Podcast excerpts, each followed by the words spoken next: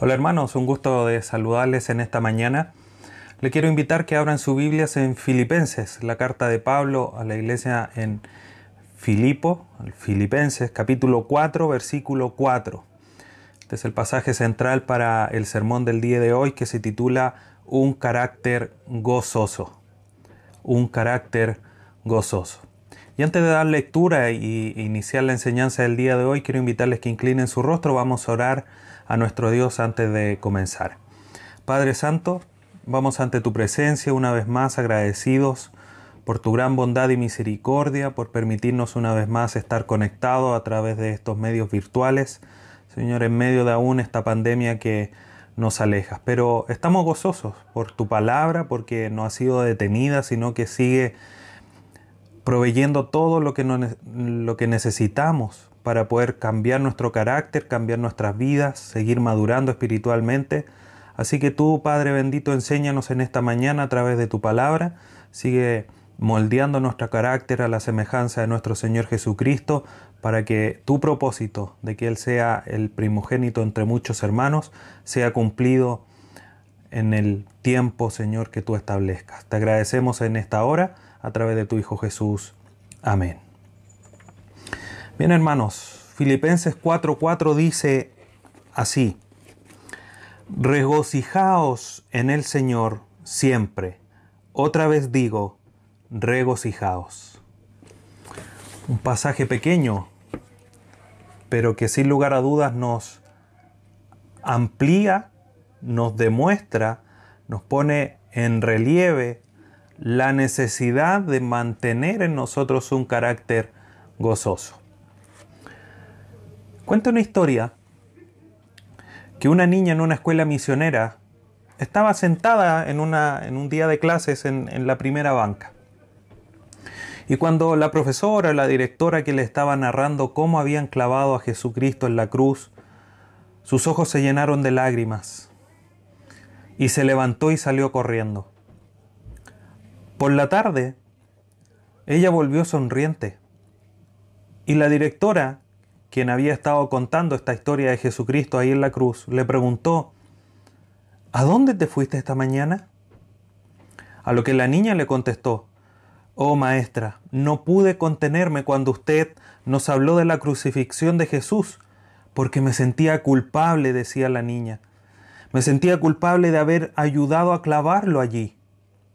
Salí de la escuela, me arrodillé y dije a Jesús que mis pecados habían ayudado a clavarlo en la cruz y le rogué que me perdonase por haber ayudado a los demás a matarlo, que me sentía muy triste por esto. Y ahora me siento muy feliz, culminó de decir la niña. Algo para meditar. ¿Cómo estamos considerando nosotros la cruz para vivir de manera gozosa? Y es algo que vamos a ir desarrollando en esta mañana. El tema de, la felicidad, del gozo, sin lugar a dudas que es un tema que de alguna manera, queridos hermanos, nos vincula, nos, eh, nos une a todos por igual. Me refiero a todos sin distinción de, género, de clase social, de color político, ninguna de estas cosas terrenas. Nada nos hace mm, quizás más unidos o algo que nos una a todos a pesar de estas diferencias, que la búsqueda de la felicidad. Todos queremos vivir felices, todos queremos vivir gozosos, tranquilos, alegres. Por lo tanto, eso es transversal a cualquier cosa, a edad, a género, como les decía, a un tiempo, incluso a lugares. Todos buscan vivir felices.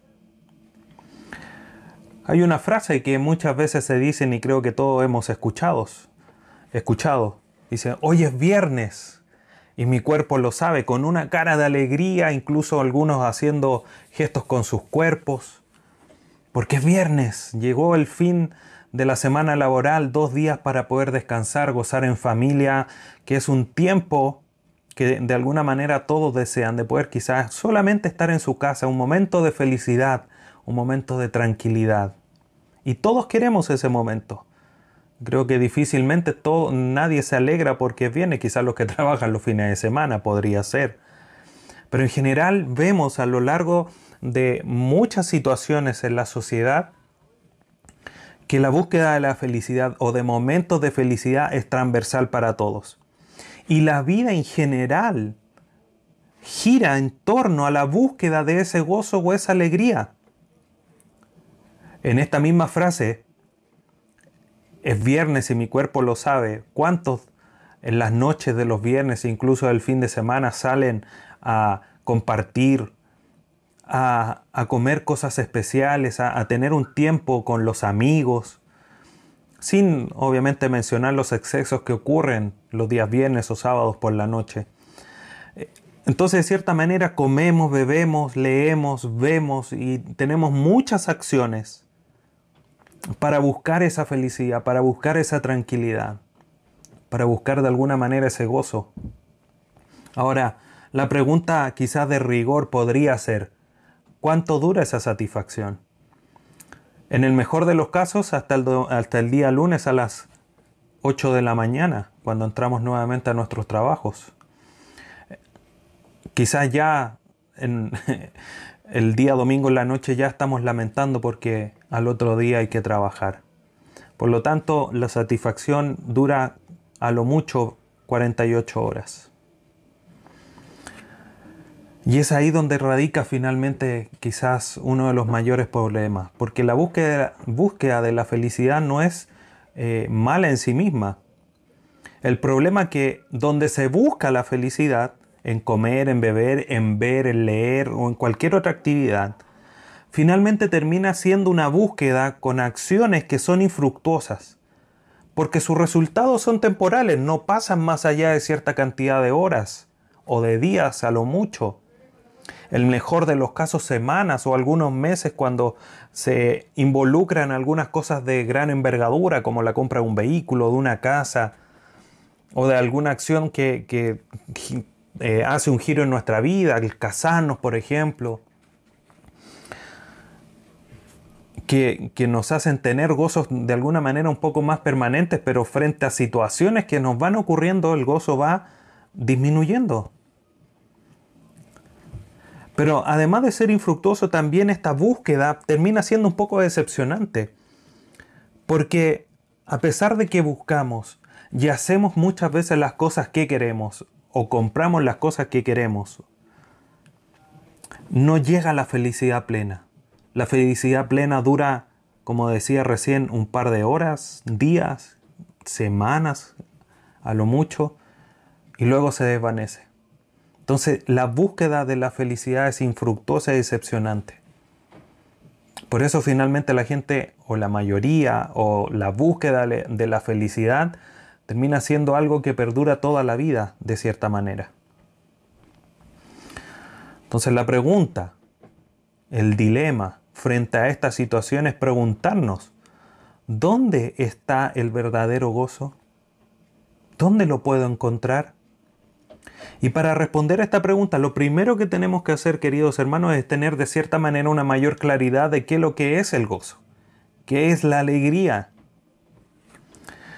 Y para poder responder a esta pregunta de qué es el gozo, vamos a notar primero lo que dicen dos filósofos que nos ayudan de alguna manera a tener un concepto amplio de lo que el mundo comprende por lo que es el gozo. Nietzsche dice, la felicidad, comúnmente entendida, es un camino inventado por aquellos que mienten y que nos es impuesto. Mire lo que dice este filósofo. La felicidad es posible, dice él, cuando surge de las leyes propias del individuo y será proporcional a su tamaño. Eso es lo que dice Nietzsche. Aristóteles, otro filósofo, dice lo siguiente, la felicidad es una actividad de acuerdo a la virtud. El hombre feliz vive bien y obra bien. Finalmente, ambos concuerdan de cierta manera en que la felicidad es propia, que es casi un algo interno del hombre por las cosas que piensa, que hace o cómo él vive. La Real Lengua, la Real Academia de la Lengua Española define el gozo como un sentimiento de complacencia en la posesión, recuerdo o esperanza de bienes o cosas apetecibles. Un sentimiento de complacencia. Entonces aquí, hermanos, quiero que hagamos de alguna manera una pequeña pausa y notemos entre lo que dice Nietzsche, Aristóteles y la definición de la lengua española, y vemos que en todas estas definiciones o comentarios, como lo queramos tomar, lo que ponen en realce justamente es lo temporal y egocéntrico del gozo. Es lo que el hombre siente, un sentimiento según sus virtudes, según sus propios deseos, sus leyes, que va a ser de acorde al tamaño de esas leyes o esos deseos que el propio pueda tener. Entonces finalmente el gozo se pone con, con una mirada en el ombligo, por decirlo así, en uno mismo. Y eso finalmente es lo que involucra estas tres definiciones que nos hacen comprender de cómo el hombre busca el gozo, busca una complacencia en sí mismo, en, en poder cubrir las necesidades o los deseos propios que él tiene. Que quiero tomarme un trago, que quiero comer cierta comida, que quiero hacer esto, que quiero leer esto, que quiero hacer esto otro, en búsqueda de la felicidad. Pero es necesario, hermanos, que para poder comprender, obviamente, en cuanto al carácter cristiano, veamos definiciones o lo que la Biblia nos dice con respecto al gozo. El diccionario teológico Bacon dice o define el gozo como aquello donde se, eh, o se trata, dice exactamente, se trata de una emoción de alegría y placer no necesita ser exuberante para ser profundo y real. Entonces aquí vemos que es, sin lugar a dudas, es una emoción de alegría, de placer y que no necesita ser de mucho holgorio, con muchos aspavientos, por decirlo así, o, que resulten en muchas acciones con las manos, o ser muy extrovertido las, lo que se pueda hacer para que sea un gozo profundo y real. El nuevo diccionario de la Biblia dice, con respecto al gozo. Vamos completando lo que es la definición de gozo. El gozo, dice el nuevo diccionario de la Biblia, es una situación del alma producido por la complacencia a causa de un acontecimiento agradable o por algo que se, que se tiene o que se espera. Eso es el gozo. Ahora, hay un aspecto del gozo que es necesario que nosotros tengamos muy en cuenta, de manera muy profunda, y que es necesario comprender a la luz de los, de los términos bíblicos, mejor dicho, más que conceptos, términos bíblicos, para ver cuál es este concepto. Es algo que de alguna manera quizás es algo, un detalle, algo pequeño, pero que nos da un realce muy amplio o muy importante de lo que es el gozo. Los términos griegos que comúnmente se traducen como gozo o regocijarse son shara y shairo. Shara y shairo. Términos que están muy relacionados con el concepto de don Por lo tanto, enfatizan o relacionan que el gozo bíblico, esta complacencia, como dice el nuevo diccionario de la Biblia, esa situación de gozo eh, producida en el alma por una complacencia profunda, es una dádiva divina hacia nosotros. El gozo no es algo que nosotros podamos generar en nosotros, sino que es un don de Dios para nosotros. Dicho de otra manera, el gozo es un don sobrenatural de Dios hacia sus escogidos. Entendiendo obviamente el gozo como aquello pleno, perfecto, duradero, completo. Ese gozo con esas características es un gozo que viene de parte de Dios de una manera sobrenatural. Por lo tanto, pensando en el gozo como esta complacencia, esta alegría suprema, por decirlo así, esta experiencia que tiene el creyente está íntimamente ligado a las realidades espirituales en las que ha sido puesto. Y quiero remitirme a Efesios capítulo 1 versículo 3. Bendito sea el Dios y Padre de nuestro Señor Jesucristo, que nos ha bendecido con toda bendición espiritual en los lugares celestiales en Cristo. Todas las bendiciones espirituales, como hemos dicho otras veces, todo en el griego y en el hebreo es todo, no es nada, es completo, absolutamente todo lo espiritual nos ha sido dado de parte de Dios a través de nuestro Señor Jesucristo. Todo. Y ese es, sin lugar a duda, el punto de partida del gozo que nosotros debemos de tener. La sola presencia de nuestro Señor Jesús es motivo de gozo. Juan 3:29 dice, el que tiene la esposa es el esposo, mas el amigo del esposo, que está a su lado y le oye, se goza grandemente de la voz del esposo, así pues, este mi gozo está cumplido. En el contexto del, del, Nuevo Testamento, de la cultura judía, el amigo, el, el partner, el uña y mugre, por decirlo en chileno, era el que se encargaba de la fiesta, de los detalles de la boda. Por lo tanto, este amigo tan íntimo y que se preocupaba de estos detalles se gozaba cuando el novio estaba junto a su novia en la boda, el esposo y la esposa, y salía todo bien y ellos eran felices y unían sus vidas. Eso es de cierta manera lo que está detrás de este texto, por eso dice, más el amigo del esposo que está a su lado le oye y se goza grandemente. Nosotros hoy día, Jesucristo dice, no hay mayor amor que este que el, aquel que el amigo, que el amigo que da su vida por, por, por sus amigos en el fondo. Y Él está con nosotros a través del Espíritu Santo.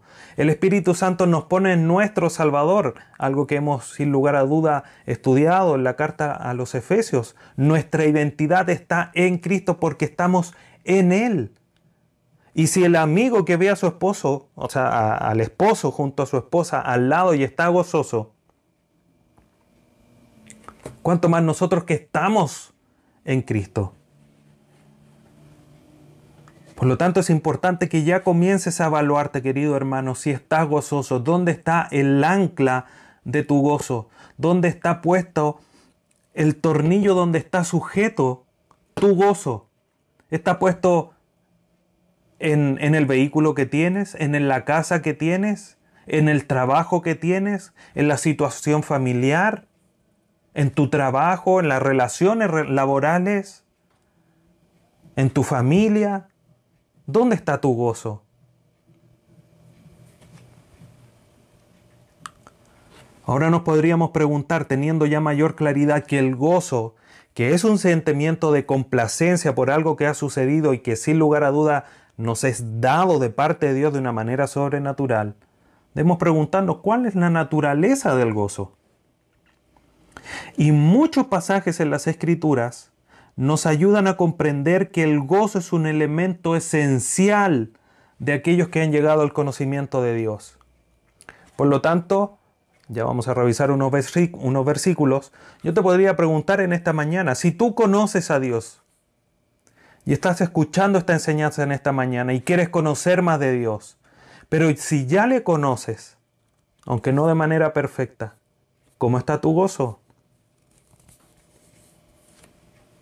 Romanos 14 y 17, vamos a revisar rápidamente algunos versículos. Dice, porque el reino de Dios no es comida ni bebida, sino justicia, paz y gozo en el Espíritu Santo. Si tú has puesto ha sido puesto en el reino. Como dice Pedro, Él nos ha trasladado de la oscuridad de las tinieblas a su luz admirable, para hacernos un real sacerdocio, nación santa, pueblo adquirido de Dios. Estamos en su reino, somos pueblo de Él. Por lo tanto, no es comida, no es bebida, no es vestido, no es familia, no es trabajo, no es posesiones. El reino de Dios es justicia, paz y gozo en el Espíritu Santo.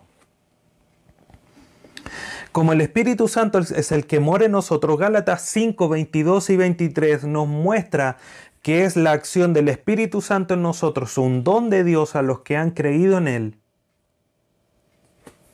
El que produce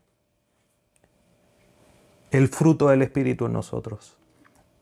Gálatas 5, 22. Más el fruto del Espíritu es amor, gozo, paz, paciencia, benignidad, bondad, y sigue nombrando el resto de los frutos. Pero ahí está el gozo, amor, gozo. El creyente, por lo tanto, que tiene el Espíritu Santo, tiene que tener gozo. Romanos 15, 13 dice, y el Dios de esperanza os llene de todo gozo y paz en el creer, para que abundéis en esperanza por el poder del Espíritu Santo. ¿Ustedes creen? Y creo que sin lugar a duda todos creen. Y si hay alguien que no está que en esta mañana está escuchando y no cree en el Señor Jesús, la invitación está para que todo aquel que en él cree no se pierda más, tenga vida eterna. Y esa es la entrada al reino de Dios, por lo tanto también a su gozo.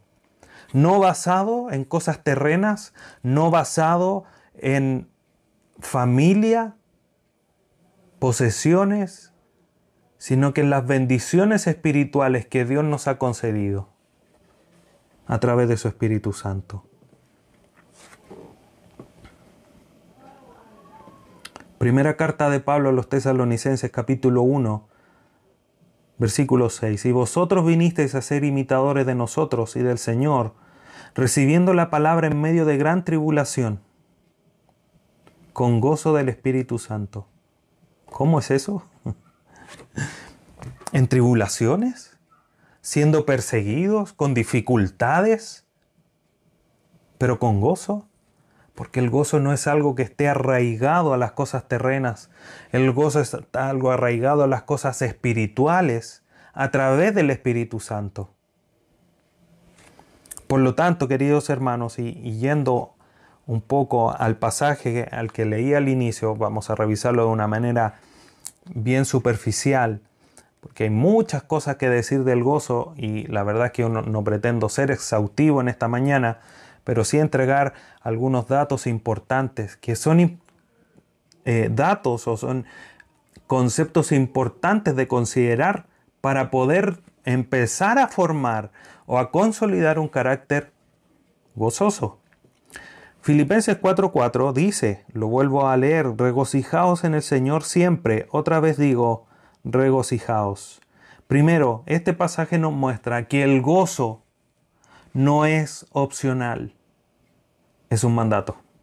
Cuando Pablo aquí le dice a la iglesia en Filipo, regocijaos, y finaliza, regocijaos, son dos versículos que están en un imperativo, es una orden de parte de Dios hacia los creyentes. La pregunta, por lo tanto, es, ¿estás obedeciendo, obedeciendo a este mandato de gozarte? ¿Te levantas por la mañana y te levantas gozoso, alegre por tener un día más para vivir para la gloria de Dios? ¿Un día más para conocerle más? ¿Un día más para obedecerle?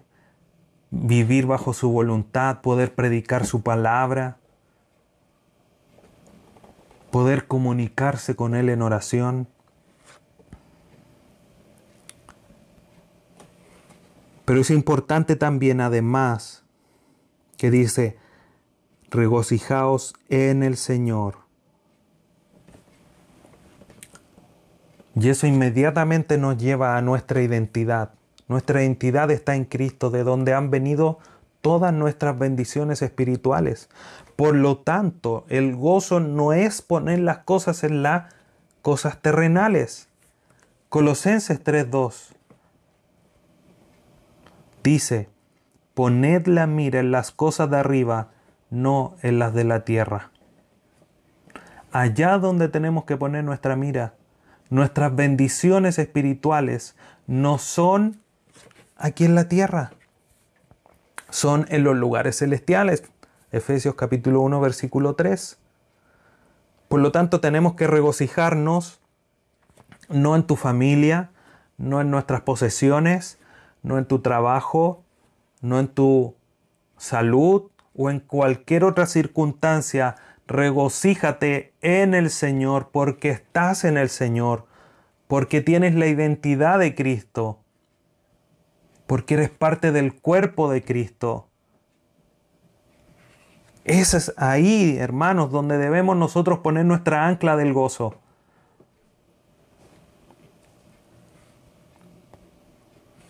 Y además, cuando leemos regocijaos en el Señor siempre, Además de que es un mandato permanente.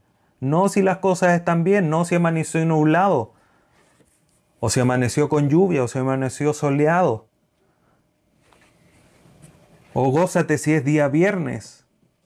No, gózate siempre, porque las bendiciones que Dios ha derramado para tu vida están todas completas y están desde el, pasado, están ahora en el presente viviéndose y sin lugar a dudas que hay bendiciones futuras, como el ser glorificado, llegar a la eternidad, por nombrar algunas.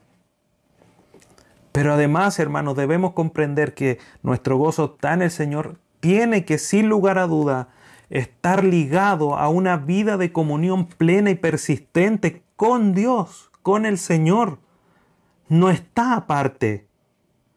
Si nos fijamos en este pasaje, dice, regocijaos en el Señor siempre. Otra vez digo, regocijaos, sigamos leyendo. Vuestra gentileza sea conocida de todos los hombres, el Señor está cerca. Por nada estéis afanosos. ¿Por qué? Porque tienen que regocijarse. ¿Por qué van a estar afanosos? Por nada estéis afanosos si no sean conocidas vuestras peticiones delante de Dios en toda oración y ruego con acción de gracias. Y la paz de Dios, que sobrepasa todo entendimiento, guardará vuestros corazones y vuestros pensamientos en Cristo Jesús. ¿Cuál es el secreto del gozo? Estar en comunión con Cristo, estar en comunión con el Padre donde las ansiedades, los problemas, las dificultades se entregan al Señor con toda oración, con toda súplica, con todo ruego. Y esa es la manera que Dios va a guardar tu corazón, tus pensamientos para estar en paz y gozoso. En el primer libro de Samuel capítulo 1 tenemos la historia de Ana, una mujer que no podía tener hijos. Su esposo de cierta manera, no lo dice directamente el texto, que es como que no la comprendiera. Él le decía, pero mujer, ¿por qué te, entristeces? ¿Me tienes a mí? Le decía. Pero ella quería un, un fruto de su vientre. Y llorando, angustiada, ansiosa, quizás hasta frustrada, Ana llegó al templo. La consideraron como una borracha por cómo estaba orando pero derramó su corazón delante de Dios, dejó su ansiedad a los pies de Dios. Y la historia dice que se levantó y ya no se acordó más, hasta cuando Dios le concedió la petición de su corazón y concibió un hijo. ¿Cómo estás orando para llegar al gozo? Muchas veces, hermanos, entendiendo que el, el mandato es de que siempre debemos estar gozosos. Nos podríamos preguntar, ¿por qué podría estar yo gozoso?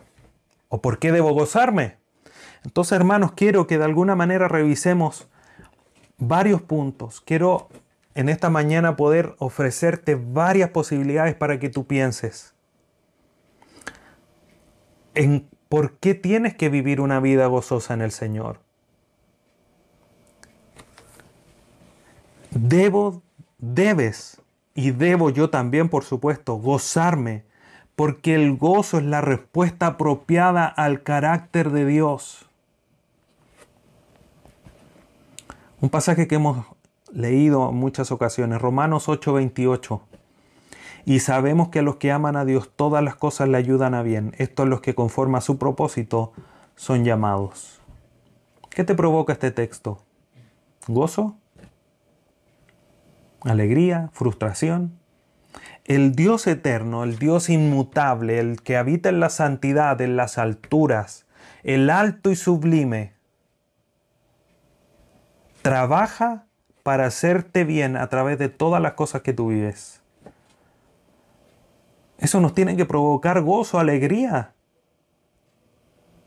Porque no importa si hoy día me levanto, tomo la micro y la micro se pega en, pana y me demoro en llegar a mi trabajo, o llego a, no sé, a una, alguna cita de una entrevista o a, a la cita del médico y me la suspenden, todo eso está funcionando para hacerte un bien, para trabajar en tu carácter.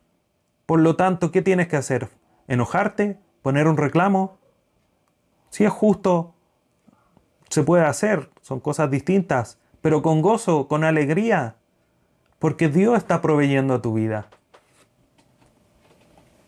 Génesis 50, 20. José le dice a sus hermanos, en una historia que es conocida, sus hermanos no lo, no lo querían mucho porque su padre eh, tenía a José como un consentido. Pero dice José, vosotros pensasteis mal contra mí, mas Dios lo encaminó a bien para hacer lo que vemos hoy, para mantener en vida mucho pueblo. A pesar de lo malo, José tenía muy clara la película de la soberanía de Dios, de los atributos de Dios, del carácter de Dios, y vivía una vida gozosa. Segundo, el gozo, queridos hermanos, es la respuesta apropiada a la obra de Cristo. Tal cual como la niña al inicio en esta historia, cuando le estaban relatando cómo era Cristo crucificado, le estaban clavando esos clavos gigantes en sus manos y en sus pies y ella salió llorando, angustiada porque era su culpa que Cristo llegara ahí. Es a través de ese sacrificio, de esa obra, que hoy día nosotros podemos comprender y podemos ver de la manera tan grande como Dios nos ha amado. Romanos 5:8, más Dios muestra su amor para con nosotros en que siendo aún pecadores, Cristo murió por nosotros. Gozo es la respuesta adecuada. Por supuesto que también nos dan, quizás nos emocionamos y y nos dan ganas de llorar por esa gran manifestación, pero no es lágrimas de tristeza, sino que de gozo por la obra de Cristo.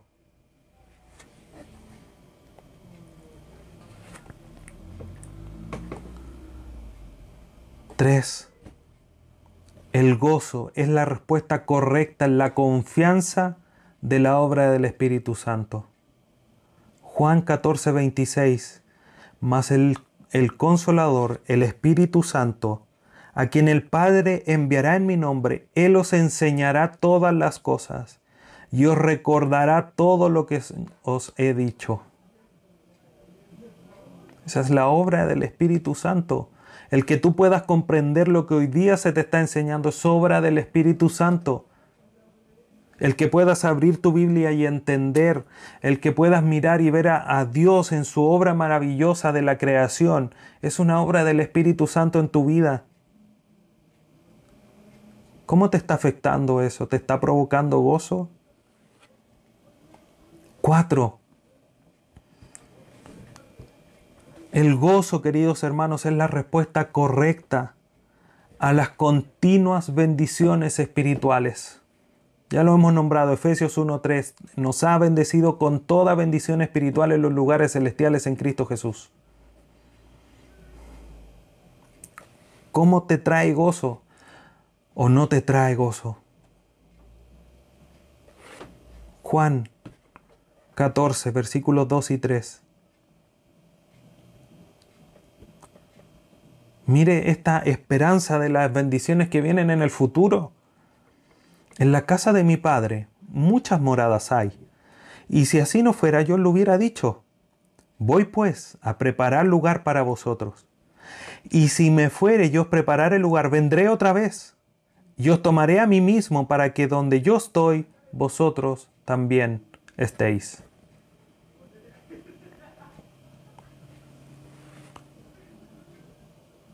Fíjate, hasta este minuto no he nombrado nada, absolutamente nada de esta tierra. Todas cosas espirituales. eternas, que no se apolillan, que no se contaminan, que no se corrompen, y que son razones de peso para que estemos gozosos. Continúo. 5. El gozo es la respuesta apropiada a la providencia de Dios. ¿Te ha faltado alimento sobre tu mesa? ¿Te ha faltado eh, vestido, comida, vestido? Mateo 6 encontramos ese pasaje. Dice, mira los lirios como se visten, ni un Salomón se vistió como ellos, los pajarillos que cantan en las mañanas. Tú busca el reino de Dios y su justicia y yo añadiré todas estas cosas que son comida, vestido y bebida. No te ha faltado. Providencia de Dios.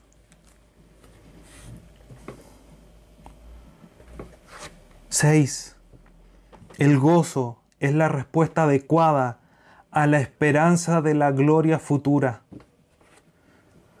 Hebreos capítulo 11, versículo 10. Porque esperaba la ciudad que tiene, que tiene fundamentos, cuyo arquitecto y constructor es Dios. ¿Esperas esa ciudad? Si no, mira Apocalipsis 21:4. Enjugará Dios toda lágrima de los ojos de ellos. Y ya no habrá más, habrá muertes, ni habrá más llanto, ni clamor, ni dolor, porque las primeras cosas pasaron. Así es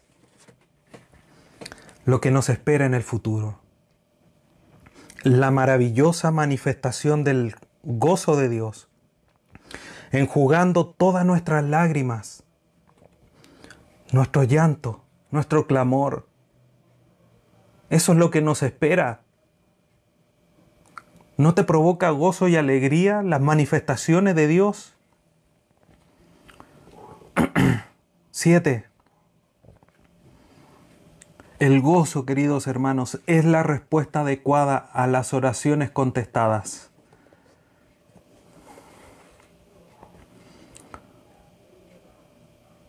Dice Juan 14, perdón, Juan 16, 24. Hasta ahora nada habéis pedido en mi nombre. Pedid y recibiréis para que vuestro gozo sea cumplido. Nuestras oraciones respondidas nos dan gozo, nos dan alegría. ¿Cuánto te ha gozado cuando has visto la respuesta de Dios de una oración? 8. Y final de quizás algunas razones, esto no es exhaustivo ni todo el listado bíblico de, de todo el peso que tenemos para estar gozosos, hermanos. El gozo es la respuesta adecuada a nuestro aprecio verdadero por la palabra de Dios. Salmo 19.8 Los mandamientos de Jehová son rectos, que alegran el corazón. ¿Te alegras en la palabra de Dios? Mira lo que dice Jeremías capítulo 15, versículo 16. Fueron halladas tus palabras y yo las comí, y tu palabra me fue por gozo y por alegría de mi corazón, porque tu nombre se invocó sobre mí, oh Jehová, Dios de los ejércitos. Tú en esta mañana estás siendo alimentado, estás viendo los preceptos, los mandamientos de Dios, estás siendo alimentado con la palabra de Dios. ¿Tienes gozo? ¿Tienes alegría?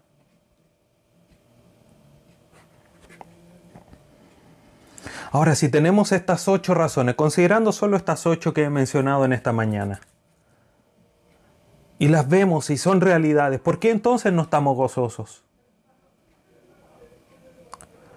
Ya hay al menos varias razones, hermanos, que te quiero mencionar en esta mañana, para que te consideres, para que te evalúes y puedas crecer en gozo has visto todas estas razones que tenemos para manifestar el gozo de Dios en nuestra vida. Pero si no tienes gozo, una de las razones, y aunque suene duro, es que no conoces al Señor.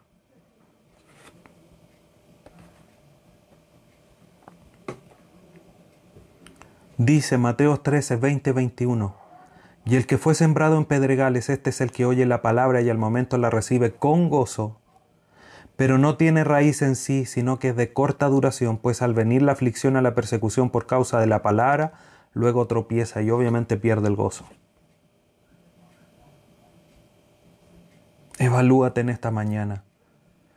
Si hay alguien escuchando este mensaje y no cree en el Señor, te invitamos en esta mañana a acercarte al Señor Jesús, a creer en Él, a recibir su palabra y buscar que germine en tu corazón, que dé fruto para glorificar a Dios y también uno de del fruto del Espíritu en nosotros es el gozo, como lo leí hace un momento en Gálatas 5.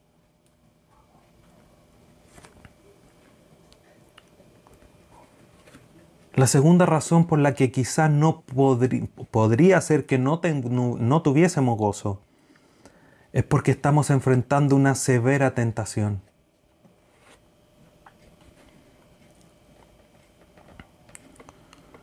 Sed sobrios, dice 1 de Pedro 5:8, y velad, porque vuestro adversario el diablo, como león rugiente, anda alrededor buscando a quien devorar.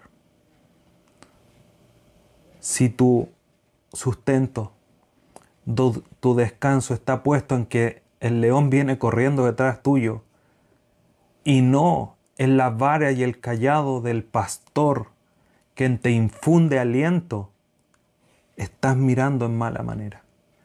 Tienes tus ojos puestos en las cosas terrenales y no en las de arriba, como dice Colosenses 3.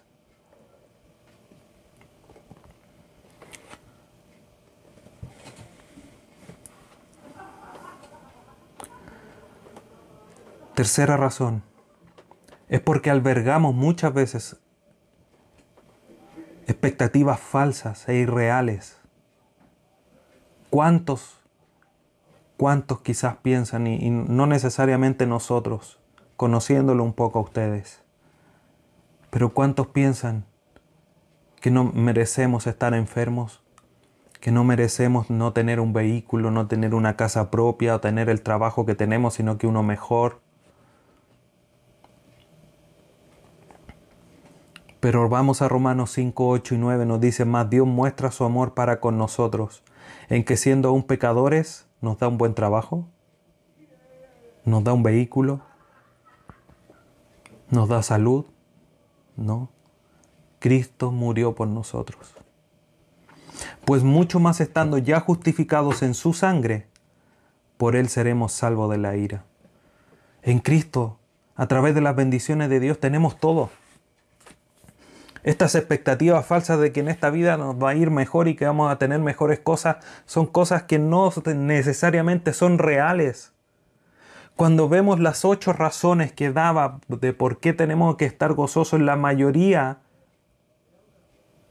siete, quizás mínimo seis, son solamente razones espirituales de nuestro gozo, no cosas terrenas. Mereces tener quizás más cosas espirituales y Dios te las ha dado todas. Efesios 1, 3. Cuarta razón de por qué muchas veces no tenemos gozo. Por orgullo o insatisfacción.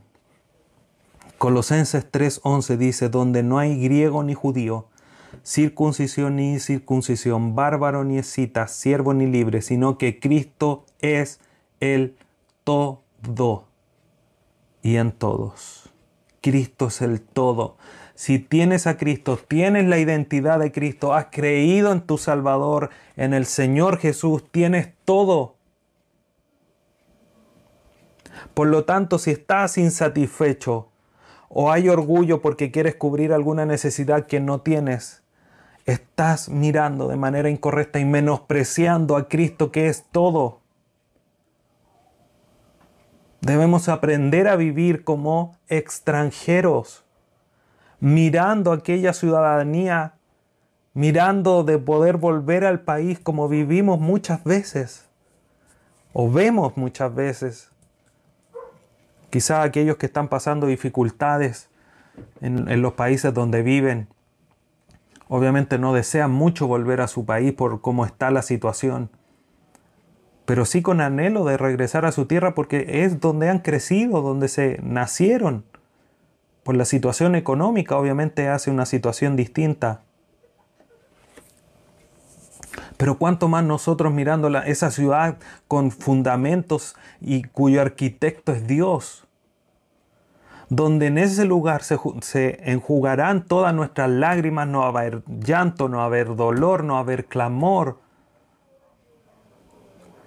Vivir en esta tierra es vivir como peregrinos y extranjeros, dejando de lado muchas veces comodidades, muchas veces las cosas... Lo pongo en esta situación, cuando salimos de vacaciones, Muchas veces nos acomodamos en la cabaña o la casa del familiar a la que vamos porque vamos de vacaciones y de alguna forma eh, dejamos de lado ciertas comodidades para poder salir.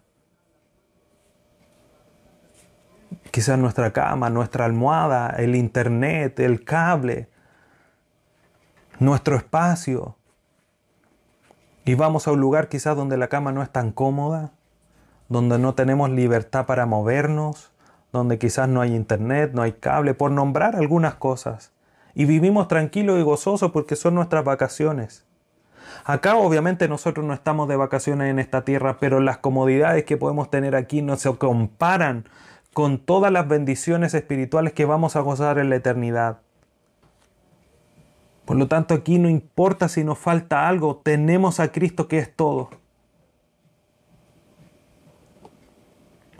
Muchas veces también la quinta razón de no tener gozo es por una falta de oración. Ya lo mencionaba en Filipenses 4. Si no estás orando de manera ferviente, entregando tus situaciones difíciles, tu ansiedad al Señor, con toda oración, ruego y súplica, como dice Filipenses 4, no vas a poder tener paz en tu corazón ni menos gozo. ¿Cómo está tu vida de oración?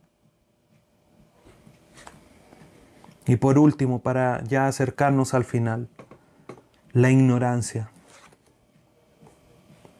Romanos 12:2. No os conforméis a este siglo, dice Pablo, sino transformaos por medio de la renovación de vuestro entendimiento, para que comprobéis cuál sea la buena voluntad de Dios, agradable y perfecta. Todas estas razones nos pueden estar estorbando, poniendo una barrera para estar gozosos. Ninguna de estas razones que he nombrado tiene más poder, son más absolutas que todas las que mencioné anteriormente como razones de gozo. Las bendiciones espirituales, la provisión de Dios, la obra de Cristo, la confianza en la obra del Espíritu Santo, todas las bendiciones continuas espirituales que Dios nos da, la gloria futura que nos espera, las oraciones contestadas, el aprecio por nuestra, por nuestra Biblia, la palabra de Dios. Ninguna, ninguna, ni siquiera le hace sombra las razones. El problema somos nosotros, que muchas veces nos quedamos pegados, nos quedamos atentos a la tentación, nos quedamos pegados en, en las expectativas irreales o falsas, en la insatisfacción, no considerando todo lo que Dios nos ha dado, todas las bendiciones espirituales. Nuestro gozo tiene que estar puesto en Cristo Jesús, en la eternidad,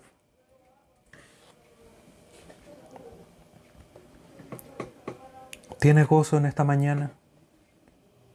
¿Tienes una vida de gozo? ¿Cómo está tu gozo? Podría ser otra pregunta para que tú te evalúes, hermano.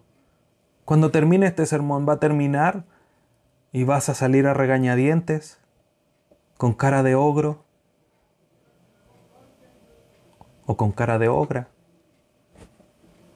Y perdón que haga esa comparación, hermanos, pero es que para que nos evaluemos y pensemos y meditemos profundamente cómo está nuestro gozo. A mí siempre me ha llamado la atención compañeros de trabajo que llegan con una sonrisa de oreja a oreja a los trabajos. Y muchas veces me ha golpeado duramente verlos como a uno le saludan. Gente que no conoce a Dios y anda tan alegre.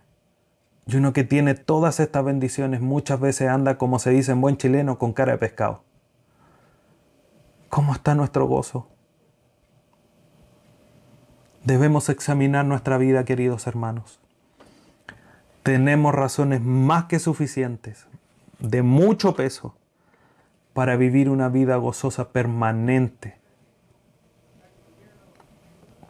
Regocíjate, regocijémonos, miremos todas estas bendiciones espirituales. Así como Dios nos da fuerza para la batalla, como dice eh, Efesios 6:10, fortalecemos en el Señor y en el poder de su fuerza. El gozo de Dios también en nuestra fortaleza. Ahí es donde radica todo. Y termino con este pasaje. Nehemías 8, versículo 10. Luego les dijo, esto en el contexto de que habían leído la palabra del Señor, de que habían entendido, estaban gozosos, estaban haciendo fiesta le dice, luego le dijo, id, comed grosura y bebed vino dulce y enviad porción a los que no tienen nada preparado, porque día santo es a nuestro Señor. No os entristezcáis, porque el gozo de Jehová es vuestra fortaleza.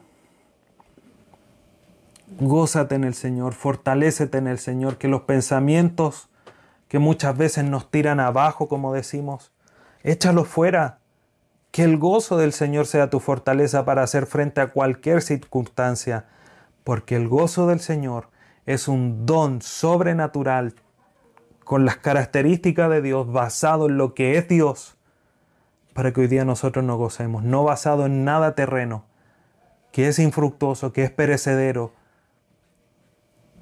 que no dura nada. Miremos el ejemplo de la niña del inicio. Ella volvió gozosa porque Dios la había perdonado, porque había entendido la cruz. Mantengamos nuestros ojos en la cruz, mirando ese acto tan grande de amor para vivir de manera gozosa, para vivir de manera alegre, por todos los beneficios que Dios nos ha dado. Oremos. Padre bendito, te agradecemos en esta mañana. Y quizás lo primero que debemos hacer, Dios amado, es pedirte perdón. Porque en cuántas circunstancias nosotros nos hemos entristecido o hemos permanecido, Señor, en estados de ánimos bajos, quizás medios deprimidos, sin considerar la cruz, sin considerarte a ti, tu carácter, tu obra, tu Espíritu Santo, tu Hijo Jesús, tu providencia, tu soberanía, todo lo que tú eres.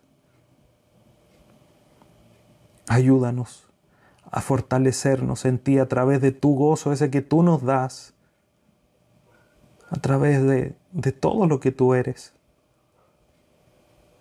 Ayúdanos siempre a tener una vista amplia, que tu Espíritu Santo nos pueda abrir los ojos y considerar todo de una manera espiritual, tú obrando en nosotros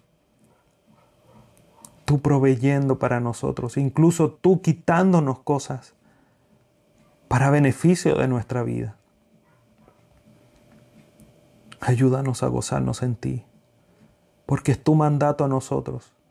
Ayúdanos a regocijarnos y que nuestra ancla de alegría, de gozo esté puesta en ti todo lo que tú eres. Ayúdanos para no faltar más, para no pecar más y vivir vidas de gozo y alegría. Te agradecemos, Dios amado, en esta mañana por este mensaje a través de tu Hijo nuestro Salvador Jesús. Amén.